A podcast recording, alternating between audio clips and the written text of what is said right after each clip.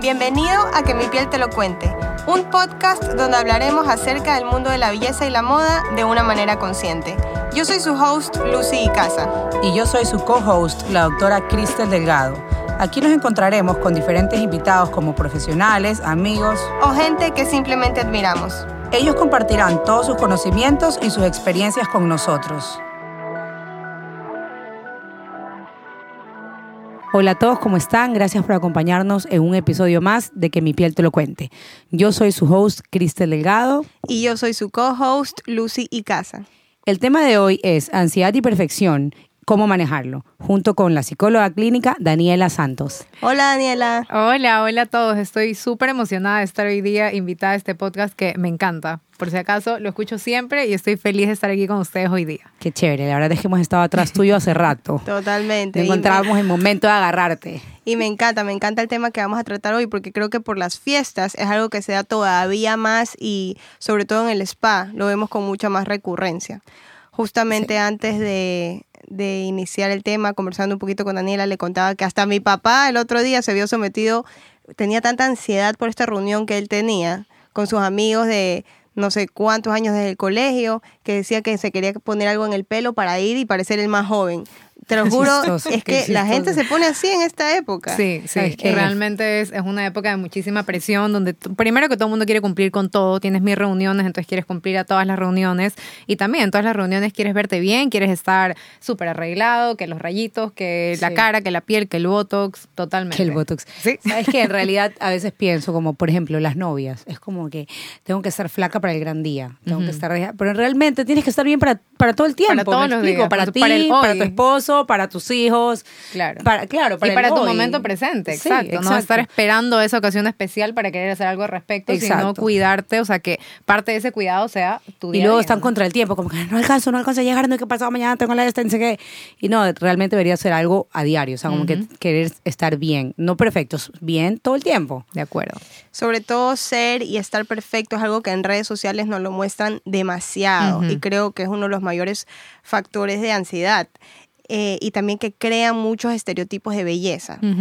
¿Cómo se forman estos estereotipos de belleza? ¿Cómo la gente llega a decir, así quiero ser yo, así tengo que estar? O sea, creo que es una frustración que mucha gente lo vive. Sí, y bueno, definitivamente diría que hay distintas formas, ¿verdad? Empezando por las redes sociales, como le acabas de decir, Lucy, creo que todo lo que consumimos en redes sociales siempre proyecta esta perfección inalcanzable, ¿no? Porque primero que nada eso es real, porque muchas veces vemos que justamente todo es o Photoshop o la persona que ya se pone los mil filtros también, pues que ahora Instagram ha sacado. Nada real, pero obviamente eh, no todo el mundo pues tiene ese criterio también para poder diferenciar de lo que es real y no es real. Y eso sí crea como esta necesidad constante de estar eh, haciéndote cosas o, cambiando, tratando de alcanzar algo pues que realmente es inalcanzable, ¿no? Entonces redes sociales, todo lo que consumimos, películas y también definitivamente el, entorno familiar, ¿no? Yo creo que algo que, que pasa muchísimo también eh, cuando hay familias donde el entorno es, es como muy rígido, ¿verdad? O donde eh, a los hijos se les da la valía por sus logros o por las metas que alcanzan o por cómo se ven físicamente o por si estás flaco o bonito, pues eso también va creando un una distorsión eh, en la relación que uno tiene con uno mismo, ¿no? Te desconecta muchísimo. Sabes que el otro día conversaba justo con una amiga que me decía que no, que mi hija tipo ha subido cinco libras y, me tiene angustia este tema, no porque, ay, qué pena, está gorda, sino por todo lo que conlleva luego, que las amigas en el colegio la molesten o los niños, ay, mira, ahí va la gordita, ay, ella no entra aquí porque está gorda. Y, y yo decía, porque en algún momento tuvimos un episodio sobre, un, sobre temas de desórdenes alimenticios. Y yo decía, bueno, uno tiene que tener mucho cuidado con, con cuánto exiges a tus hijos de, de, tienes que estar flaca, tienes que estar bonito, tienes que comer así asado, pero ella me decía, Cristel, tú capaz no me entiendas ahorita, yo no estoy siendo exagerada, pero tú no has pasado por este momento de tener una hija que se está engordando y que tú veas que ya empiezan a molestarla y luego ella se siente mal y después de unos dos, tres días, mami, ¿te parece que estoy gorda? Porque el otro día me dijeron ni sé cuánto. O sea, qué bestia, como todo el entorno y, hoy en día a veces la gente es cruel también. O sea, hacen comentarios que, que, no, que no vienen al caso. Totalmente. Creo que los niños ahora se están viendo bien afectados por esto porque tienen acceso al celular, a las redes sociales, como estábamos hablando, videojuegos, YouTube, etcétera. Pero es algo que también le pasa a los adultos. Totalmente. Y cuando hablo de ansiedad de perfección, siento que también la gente no solo por verse perfecta físicamente, sino por llegar a algún logro que tiene que ser perfecto o, por ejemplo, la cena me da risa porque ahora últimamente he visto mucho en TikTok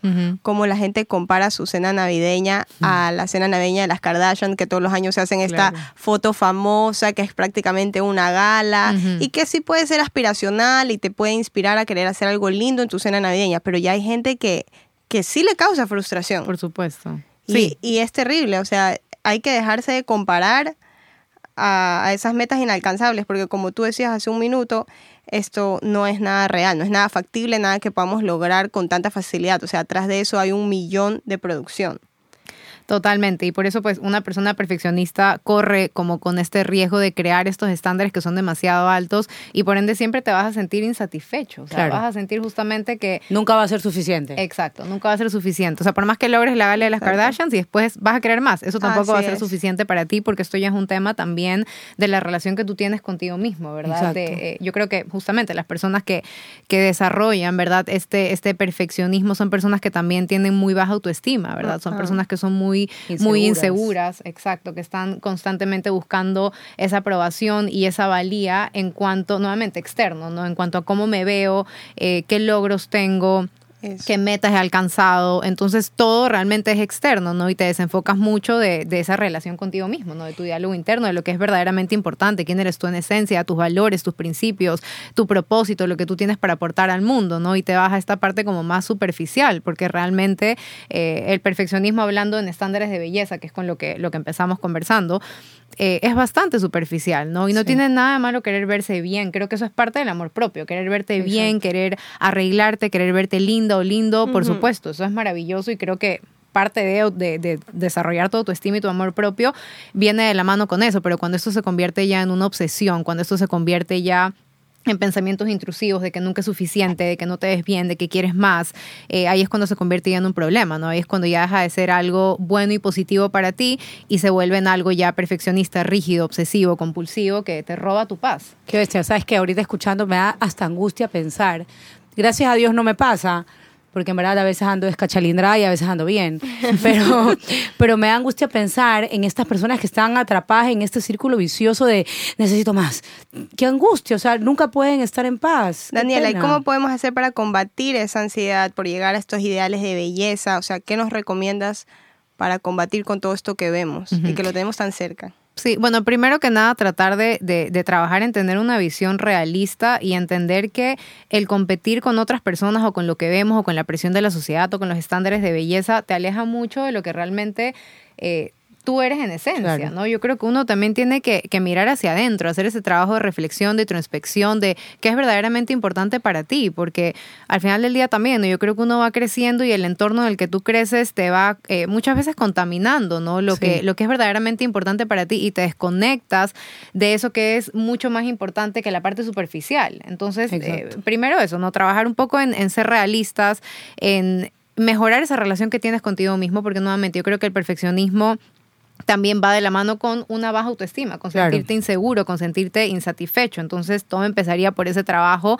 eh, contigo mismo, de, de empezar a darte cuenta que sí, efectivamente todos tenemos defectos y todos tenemos virtudes, la perfección no existe, y resaltar esas virtudes, ¿verdad? Resaltar esas cosas buenas que tienes de ti mismo. ¿Y será que las personas que están en este círculo vicioso de- de- del perfeccionismo y, y esta ansiedad por, por alcanzar estos ideales inalcanzables, será que se pueden dar cuenta?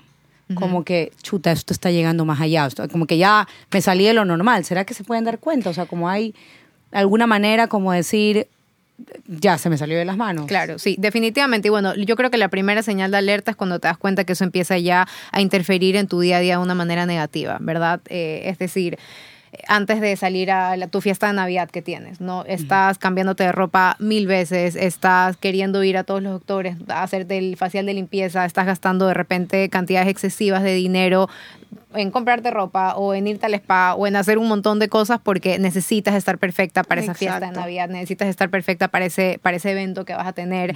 Eh, entonces empieza a interferir nuevamente en tu día a día. No te roba tu paz, te sientes, eh, te sientes intranquila Como abrumada. abrumada, pensamientos intrusivos también recurrentes, ¿no? De, de- de estar como constantemente autocriticándote o no sintiéndote bien contigo misma o diciéndote cosas feas. Creo que el, el diálogo interno también es una señal de alerta súper grande, solo que muchas veces eh, no lo escuchamos, ¿no? No estamos conscientes de cómo nos hablamos a nosotros mismos. Pero si realmente paramos y decimos, ok, ¿qué cosas me estoy diciendo cuando me veo al espejo? ¿Qué cosas me estoy diciendo? Eh, cuando estoy yo sola, con mi mente, con mis pensamientos, cuando voy en el carro, de qué manera me hablo cuando cometo un error, ¿no? Todo ese tipo de cosas también cuando uno se para a analizarlo, hacer ese trabajo de reflexión, pues también te puedes dar cuenta que esa es otra señal de alerta. Es ¿no? fuerte, ¿no? Eh, rigidez, las personas que son muy rígidas también, las personas que, eh, que tienen estos comportamientos de, de que quieren que las cosas sean de una manera y cuando no son así, entonces eso te La saca de tus cabales y te frustras y tienes esa baja tolerancia a la frustración. Esa también es otra señal de alerta eh, porque ya se ve pues un comportamiento y un patrón obsesivo. ¿no? Y estás que- como irritado todo el tiempo. Exacto, tu estado de ánimo cambia, por supuesto. Eh, también creo que la ansiedad y el, la- ansiedad y el perfeccionismo van de la mano y también uno puede somatizarlo mucho de manera física, ¿no? A veces también personas que están en este círculo vicioso de- del perfeccionismo y de sentirse ansiosos pueden tener problemas dermatológicos, problemas en la piel, pueden tener eh, problemas estomacales. Sabemos que los problemas emocionales muchas veces se reflejan en el estómago. Eh, también ¿no? Eh, síntomas físicos como palpitaciones constantes, como que sentirte que estás siempre angustiado, preocupado, eh, sudoración excesiva, no poder dormir bien, eh, cansancio y fatiga por eso. O sea, un poco, nuevamente, cuando ya empieza a interferir de manera negativa en tu día a día. Claro. Justamente esa era la siguiente pregunta que te quería hacer, como que cómo de manera física sufre tu cuerpo por sentir este nivel de ansiedad. Y es verdad, o sea, yo soy una persona súper ansiosa y lo primero que me ataca siempre es el estómago. O sea, la gastritis se me activa. Sí. Es que los problemas emocionales están directamente relacionados con los problemas de estómago, 100%. Oye, ¿sabes Gastritis, colitis nerviosa. Decías, y bueno, muchos con, con dermatitis, como decías hace Sí. un momento, pero dermatitis yo creo que va más ligado hacia estrés como tal que hacia ansiedad. Me, me ha pasado, bueno, yo no soy psicóloga, pero como que en mi vida en general me ha pasado que, incluso a mí mismo me pasó una vez que había una catástrofe natural donde mi papi vive y, y, llegó un momento en que no nos podíamos comunicar y yo dije, se murieron. O sea, en verdad pensé, se murieron. Y ya cuando logré comunicarme con ellos de nuevo, fue un huracán súper fuerte que pasó por Florida. Cuando logré comunicarme con ellos de nuevo, te lo juro que ya esa noche al fin pude dormir y dije, ok, pasó. La mañana siguiente estaba enronchada Me como perro sarnoso. Me o sea, acuerdo que me mandaste la foto. era me una cosa, te lo juro, no podía creerlo. Y era pura alergia de, de- de- no alergia, era como mi cuerpo diciendo, Claro, reaccionando. "Ah, pasó. Claro, así, pero es que bueno, la ansiedad y el estrés también están directamente relacionados. Sí, también. Por lo general, las personas que son ansiosas son personas que también son estresadas, ¿no? Y qué es Qué lo que pasa que nuestro cuerpo fisiológicamente empieza a, a generar niveles súper altos de cortisol. Cortisol es la hormona del estrés. Y obviamente cuando nuestro cuerpo está inundado de esta hormona, nuestro sistema nervioso colapsa. Sí. Entonces, eso de ahí también eh, va de la mano. O sea, nuevamente las personas ansiosas son personas que también sufren de estrés. Mira, ahorita que hablamos de ansiedad, perfección y que hablaste de cortisol, hace unos años yo hice un curso de medical eh, weight loss y la doctora que nos estaba explicando como que todo esto de- de- del círculo del cortisol y todo, que es la hormona del estrés, ella decía que cuando estas personas están tan intensamente eh, eh, estresadas por querer bajar de peso, Mm. empiezan a pesarse todos los días y es como que peso, me invento, Eso es lo 130 libras, peor. 130.1, 130.2 y entonces empiezan a tener generar tal, tal estrés que lo el cortisol se eleva de tal manera que, Que no le permite bajar que- de peso. Exacto, porque detiene el metabolismo y lo hace más lento Por supuesto. por puro estrés y ansiedad. Ajá. Y entonces empiezan a querer comer más, entonces empiezan obviamente a subir más de peso y ese estrés empieza a aumentar y es todo así como una rueda. O sea, es Es impresionante. increíble cómo querer llegar a la perfección también juega demasiado con tu cerebro. O sea, yo llegué a un momento en el que te puedo decir que me volví loca. Crystal me hizo un peeling facial que, que no sabes, me arrancó la primera, la segunda y la tercera capa de la piel. Fue un incendio, casi me muero. Los resultados después fueron espectaculares. Ujú. Pero ¿qué pasó? De ahí pasaron dos o tres semanas desde que dejé de hacerme el tratamiento y mis manchas se fueron, o sea, no están, pero ligeramente la más fuerte de todas en la frente, como que me la volví a ver que no nadie me la puede ver. Estoy segura que ahorita no me la pueden ver. Definitivamente y yo, no. y yo me la comencé a ver de nuevo y comencé a obsesionarme, a estresarme todos los días. A, tengo de nuevo la mancha, no terminé el tratamiento bien como debía haberlo hecho porque a ese motivo tenía muchos matrimonios. Me quería, prefería estar bien maquillada que. Claro, que tener las, que- ca- las o- capas de la piel obvio, cayéndose. que tener las carachas y todo el mundo preguntándome si parezco sarnosa o qué. Bueno, y me comencé a obsesionar con esto.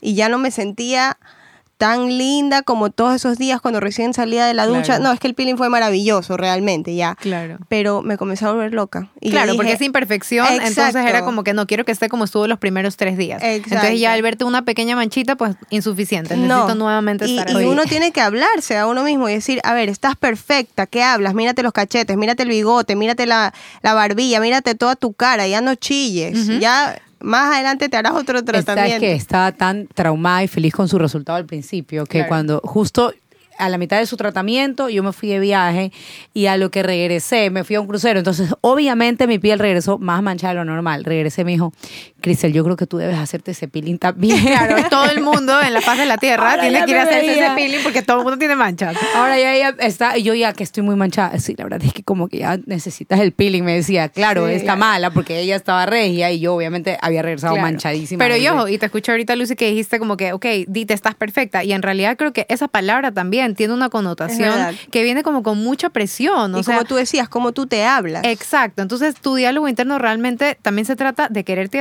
aceptarte como estás en este momento, que tal vez no es tu mejor versión, porque no siempre vamos a estar en nuestra Exacto. mejor versión, Así ¿no? Van a haber momentos, etapas de la vida, ¿no? En las que uno cambia cuando tienes un bebé. No creo que esa Ay, etapa no. posparto es tan difícil para las mamás porque te sientes tan fuera de ti, sientes que, ¿qué le pasó a mi cuerpo? ¿Qué, qué la me pasó a que mí? parece un globo desinflado, así Claro, ay, to- un todo globo se te cuelga si estás dando de lactar o se te fueron las chichis o las tienes gigantes o se te caen y se te cuelgan. Es Entonces, la muerte. Claro, uno le cuesta aceptarse en esos momentos, Así uno es. le cuesta aceptarse imperfecto, ¿no? Entonces yo también creo que es un trabajo de querernos y aceptarnos Sí. en cualquier versión que estemos. Nuevamente, no tiene nada de malo trabajar en querer ser mejor, en Claro. verte mejor, en arreglar esas cositas que de repente no te gustan, pero que eso no invalide lo que eres tú hoy en día y que Me eso no te quite y te robe esa paz de, de, de estar constantemente buscando cambiar algo, sino, ok, sé que estas cosas quisiera cambiarlas, quisiera mejorarlas, pero igual me acepto y igual me quiero, ¿no? Y a mí me encanta ya lo que a mí me sirve para trabajar en mi diálogo interno, ahora que tengo hijos también, es como yo le hablaría a mis hijos, ¿verdad? O sea, Sí. si Oli, mi, mi hija, bueno, mis hijos, Oli y Leo, eh, si Oli de repente, no sé, pues mañana viene y, mm, eh, no sé, se, se engordó 5 libras, ya, y la veo que está como más rellenita. Yo nunca le voy a decir, Oli, qué bestia, estás gordísima, no puede ser, has subido 5 libras. No se me ocurre decirle eso a una persona que yo amo, no se me ocurre Exacto. decirle eso a mi hija, sino... Obviamente apoyarle, estar ahí para ella, si ella no se siente conforme, si es un tema de salud, ya distinto, pero darle ese mismo amor incondicional, porque igual es mi hija y da igual si subió cinco libras, si tiene cinco libras más o cinco libras menos, yo no la voy a dejar de querer por eso. Exacto. Es lo mismo con uno mismo. Si uno no le hablaría a la persona que más ama de esa forma, ¿por qué te hablarías así a ti mismo? Exacto. Entonces, eso a mí me recuerda muchísimo, ¿no? Si yo me estoy hablando de una manera en la que digo, wow, la autocrítica me está ganando porque, ojo, nos pasa a todos. O sea, yo soy psicólogo y puedo tener todas las herramientas del mundo, pero no crean que me pasa mil veces también. Y me refiero a esa etapa posparto porque creo que fue la que más me costó verme en el espejo y decirme cosas tan feas y después decir, Dios mío, yo nunca le diría esto aquí a mi bebé, nunca le diría esto aquí a mi mamá, nunca le diría esto aquí a mi hermana, nunca le diría esto aquí a una amiga. Nunca lo había pensado Sabes así. que mi suegra, que habla muy bonito, ella no es psicóloga, pero es así como Tiene terapista emocional. Ajá, sí. ella siempre dice que uno debe hablarle bonito a su niño interior. Por supuesto, Ajá, exacto. y, y es como ella siempre dice, mijita, estás lastimando a tu niño interior, ¿cómo puede? O sea, Ay, sí, es como que, ay, suegra, ya, deja de decirme esto, porque siempre ella dice como que, no, es que tu niño interior, tu niño interior, o sea, siempre ella habla de, de como que, y en realidad, a veces como nuestro inconsciente es nuestro niño interior, y como sí. tú dices, o sea, a un niño tú no le vas a decir, qué asco, mírate la panza, no, uno va a decir, bueno, comamos mejor esta semana, como que estamos con un poquito de indigestión, capaz, me explico, te inventas, o sea, como que le haces el, el- la, La vuelta, vuelta. me explico. Pero, no, pero sí, o sea, a veces somos muy duros con me nosotros encanta, mismos. me encanta Sí. esta táctica que nos has dado, Daniela. Es súper útil. Sí. Te voy a decir algo, mira, yo que trabajo en, en estética y en belleza, a mí, mis pacientes que ya llevan muchos años conmigo tienen mi número personal y a veces me escriben, Cristel, estoy en la M, no sabes, por favor, casi que un poco más y si no me atiendes mañana me corto las venas. Estoy en la M, hecha pedazos, nunca he estado tan mal en mi vida. Bueno, cuando llegan, yo en serio espero verlas como ellas En la dicen, M, en claro, la como se M, y a veces tienen media arruga. Y yo le digo, por favor, o sea, todavía tienes efecto del Botox anterior que te puse, te ves súper bien. Sí, es verdad, has estado de farra, me invento, jueves, viernes, sábado, domingo. Obviamente, si vienes el lunes, de. Deshidratada. tus ojos van a estar tomado. hundidos, Uh. vas a estar con ojeras, con más arrugas, tu piel va a estar deshidratada. O sea, y yo siempre les digo, ámense un poquito más. O sea, ustedes vienen y, y me dicen que están en la recontra M y en verdad no. Es impresionante cómo esa autocrítica es tan fuerte. Sí, esa Y a veces vienen y me dicen como que, que están así todas en la M y me dicen que se quieren hacer todos los inyectables que hay en mi consultorio. y cuando llegan les digo, ¿saben qué? Porque las noto que emocionalmente se sienten mal, me explico, porque piensan que están más feas de lo que en verdad están y, y no es así. Bueno, y les digo, comencemos por un inyectable y la próxima semana vemos. Y a la final, a mí me convendría decir es aprovechar Claro, el te- momento te y venderle todo. medio cajón, pero la realidad es que no, no, no, no, no está en mí ya. Y, a- y en efecto, la semana siguiente vienen y me dicen, es verdad, Cristel, tenías razón, como ya, Ya se no me pasó. Sí, ya se me pasó. Claro. Y ves, te ahorré unos cuantos dólares ahí. O sea, cómo uno se trata tan mal, ¿no? Te- O sea, hay que tener autocompasión Sí. y Así es, aceptación Por de... supuesto. Y lo que decías al principio, que no todo el mundo va a estar todo el tiempo en su mejor versión. Exacto. Es que ese peeling me dejó traumada. Voy a regresar a eso porque quiero decirles. quiero decirles Quieres que. estar en esa versión específica y no, no, es que ahí. tú no sabes. Yo le decía a Crisel, no entiendo. Me dejaste con un filtro de Instagram en la cara. Claro. Era. Ya me quiero yo también el era de te- mío, ¿qué es No Oye, también era, es. también era de terror, porque imagínate estar así. Claro. Fue maravilloso. Pero los primeros días me escribía, te odio, me arde la cara, porque me hiciste esto? porque me dejé hacer? Y luego, me amo, no sabes, no necesito maquillaje, ya, adiós correctores, ni sé cuánto, ni sé qué. Porque en verdad que Lucy, a pesar de no ser mamá, tuvo unas manchas terribles, o sea, Claro. Que yo a, a nadie le digo tienes unas manchas terribles, pero a ella le dije, Lucy, por favor, déjame hacerte el peeling. O sea, literal, en contra de su voluntad la llevé. Claro, claro. Pero es, es imposible verse también así siempre. Yo creo que también tenemos que aprender a hacer las paces con eso. Sí, o sea, que van a haber momentos en los que tendremos más manchitas, más pequitas, más ruguitas, más libritas de más, libritas de menos, una cana por aquí, una cana por Sí. allá. Pero si vivimos torturándonos por eso. Llevarlo con tranquilidad. Exacto, estamos dejando que eso hoy nos robe nuestra paz. Y yo creo que es tan importante conservar nuestra paz, nuestra estabilidad emocional. Eso tiene que ser una prioridad, ¿no? Y si el estar obsesionado con cómo te ves te está robando eso, pues definitivamente mucho trabajo que hacer, ¿no? Porque no, no, no puedes tú vivir tu vida sintiéndote insatisfecho y sintiendo que tienes que cambiar todo y que siempre tienes que estar perfecto, que tienes que vivir alcanzando metas o siendo lo mejor. estar así. Agotador, solo hablarlo uno se Sí. cansa, exacto, de sentir que estás compitiendo con todo el mundo, eh, que, que creo que eso también es algo que influye mucho en, en las personas que son perfeccionistas, ¿no? El, esa competencia, Sí, de estar total. Pero es que esta persona está, eh, no sé, en la parte laboral está más arriba que yo, o está logrando más cosas que yo, o ha bajado más de peso que yo, o tiene la cara más tersa y más linda que yo, ¿no? Esas comparaciones son sumamente tóxicas también. Porque ahorita hablamos, eh, nos estamos enfocando un poquito más en la, en la perfección en cuanto a la belleza, pero una persona que se enfoca a la perfección en cuanto a la belleza es muy capaz de ser perfeccionista en todos, sus en todos los aspectos. aspectos de su vida, por supuesto. Qué Sí, cansado. en la parte profesional, en las relaciones interpersonales. O sea, en- es una carrera que no tiene una línea de meta. Exacto. O sea, la meta es inalcanzable realmente. Es el ratoncito, el ratoncito del conejito que está corriendo hacia la zanahoria que está ahí y nunca lo puede alcanzar. Exacto. Estás ahí. No, qué, Qué, cansancio. estrés. Pero bueno, me ha encantado eh, hablar de este tema. La verdad es que es súper necesario que todos podamos reflexionar, eh, ser más compasivos con nosotros mismos. Hoy le voy a hablar más tarde a mi niña interior, me encanta, me encanta. A la Lucy bebé. a, mi Lucy Lucy bebé y decirle que se ve muy bien hasta con esa manchita que todavía le queda. Exacto. A la Lucy bebé y a la Lucy adulta también. ¿no? O sea, Ajá. a, cómo te ves tú hoy en día. Sí, Así definitivamente es. aprender a aceptarse y, y quererse nuevamente en, en todas tus versiones. Porque todas tus versiones son válidas, todas tus versiones también te enseñan algo. Y, Totalmente. y sí, cuando podemos cambiar un poco esa mentalidad. O sea, en realidad la vida es un ciclo, ¿no? No podemos estar Sí. en el nivel 100 todo el tiempo. Exacto. Hay que estar en 50 también, incluso para bajar un poquito las revoluciones. Ah, Sí, totalmente. Es que es imposible pensar que podemos vivir la vida siempre así. Entonces, creo que también hacer las paces con ese concepto, ¿no? De, de no vivir eh, con estas metas que son realmente inalcanzables, sino aterrizarnos un poco también. ¿Sí? Me ha encantado este tema, la verdad. Nos encantaría hablar tres horas, más. Podemos seguir aquí horas, sí. Podemos Pero hacer- bueno, Daniela, muchísimas gracias por acompañarnos y gracias a todos ustedes por escuchar una vez más que mi piel te lo cuente. Chao. Chao.